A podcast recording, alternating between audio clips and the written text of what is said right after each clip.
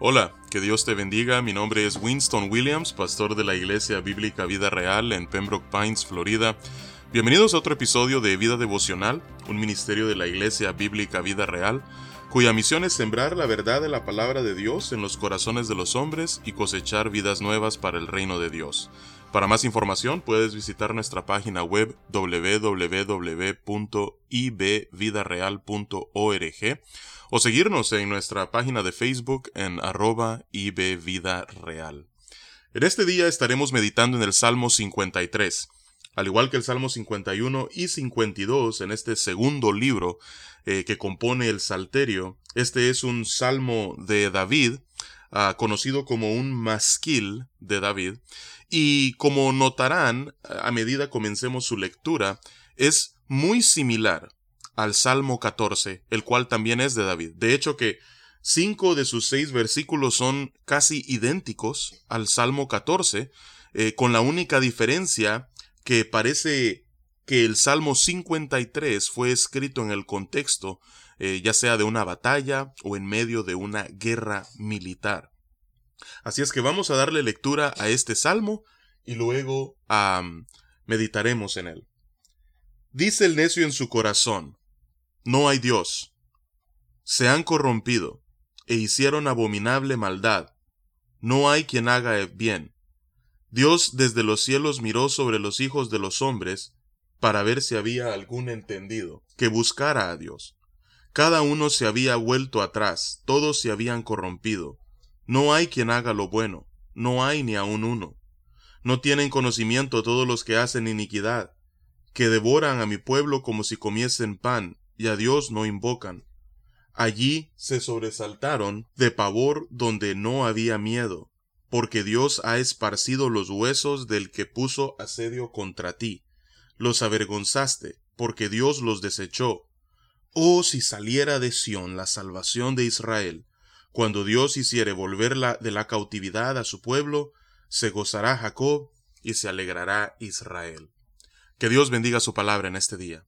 Vemos entonces nuevamente que al igual que el Salmo 14, en este salmo los versículos del 1 al 4 nos muestran la universalidad de la corrupción humana, es decir, la depravación del corazón humano con el que cada uno de nosotros nace. Como dijese David en el Salmo 51, a nosotros fuimos concebidos en pecado, nosotros fuimos formados en maldad. No pecamos, a eh, es decir, no, no somos pecadores porque pecamos, sino que pecamos porque somos pecadores por naturaleza. Por esa razón es que a una temprana edad vemos la tendencia de nuestra carne hacia todo aquello que va contra la voluntad revelada de Dios en su palabra.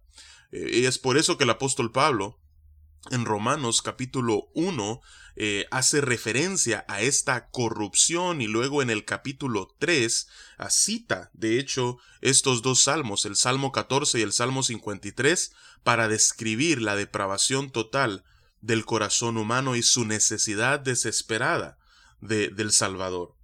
Vemos que dice el versículo 1, dice el necio en su corazón no hay Dios, es insensato alzar nuestra mirada y ver los cielos, ver a nuestro alrededor todo lo que hay sobre la tierra, la inteligencia, el diseño, la hermosura, y concluir que no hay un creador que sea inteligente, personal, con gran poder detrás de todo cuanto existe. Es por eso que el epítome de la necedad, según la palabra de Dios, es la incredulidad.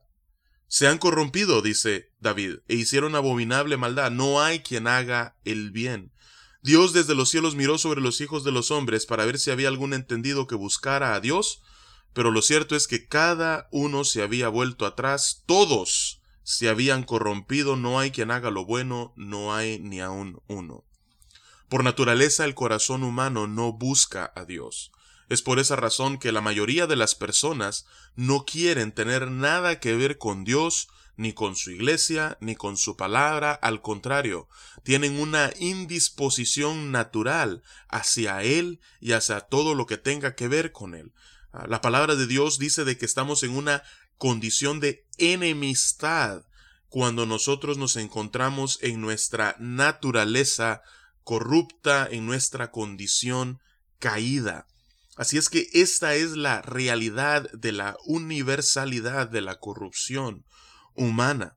Dios vio y no hay ni siquiera uno que a menos que el Señor le ame e inicie una obra transformadora en su corazón, regenerándole y dándole fe para creer y sed para buscarle, que de otra manera decida voluntariamente acudir y relacionarse con él. Dice el versículo 4, ¿no tienen conocimiento todos los que hacen iniquidad, que devoran a mi pueblo como si comiesen pan, y a Dios no invocan? ¿Acaso eh, son sin entendimiento? ¿Acaso son como bestias? ¿Acaso no conocen de que Dios no solamente existe, sino que tienen una necesidad profunda de Él? Dice el versículo 5, Allí se sobresaltaron de pavor donde no había miedo, porque Dios ha esparcido los huesos del que puso asedio contra ti. Los avergonzaste, porque Dios los desechó. Así es que vemos aquí el distintivo de este salmo en el versículo 5 que lo diferencia eh, del salmo 14. Aquí aparentemente esta corrupción y esta maldad se están siendo manifiesta eh, de parte de los enemigos declarados de Israel, pero cuando Dios descendió y libró a su pueblo, derrotando a sus enemigos, el resultado fue que se sobresaltaron de pavor donde no había miedo, Dios los esparció, puso asedio a, contra a aquellos que habían venido a ponerlo contra él, a los avergonzó y Dios los desechó. Así es que vemos nosotros que esta es la diferencia entre el Salmo 53 y el Salmo 14. De lo contrario, todo es igual, incluso hasta la conclusión. El versículo 6 termina con una petición, una oración, eh, al igual que el Salmo 14. Dice, oh si saliera de Sión la salvación de Israel. Cuando Dios hiciere volver de la cautividad a su pueblo, se gozará Jacob y se alegrará Israel. Obviamente, esto miraba hacia no solamente la restauración del pueblo de Israel a su tierra, sino al Mesías que verdaderamente saldría de Sión, el cual sería la salvación, no solamente de Israel, sino tal como Dios se lo dijo a Abraham en Génesis 12. Todas las naciones serían benditas en su simiente, y esa simiente es una referencia a Cristo Jesús. Así es que el Salvador ha salido de Sión, y todos aquellos que entendemos que en nuestra condición la única esperanza que tenemos de salvación se encuentra en Él, para nosotros ya hemos sido reconciliados con Él, nuestro corazón ha sido regenerado y del Espíritu Santo que nos habita está haciendo una obra transformadora a medida nos santifica y nos moldea a la imagen de su Hijo. Así es que vamos a orar y vamos a pedirle al Señor que día a día nosotros podamos ir recuperando la imagen que se había distorsionado en nosotros ya que somos portadores de ella, de la imagen de Dios, a medida su espíritu continúa eh, moldeándonos y transformándonos desde adentro hacia afuera. Padre, venimos ante tu presencia en este día, reconociendo, Señor, que como dice David en el Salmo 51, He aquí en maldad hemos sido formados y en pecado nos ha concebido nuestra madre. Ah, reconociendo, Padre, de que todos los hombres nacemos en una condición de depravación, con un corazón degenerado, con la necesidad de ser regenerados. Y entendemos, el Señor, nuestra inhabilidad total. Y por eso al mismo tiempo comprendemos que nuestra única esperanza de poder ser salvos y comenzar a ser transformados de adentro hacia afuera es cuando, mediante la obra de tu Hijo Jesús y las buenas nuevas que las proclaman, ah, producen en nosotros Fe y arrepentimiento es cuando comienza ese proceso al que tu palabra le llama salvación, proceso de redención.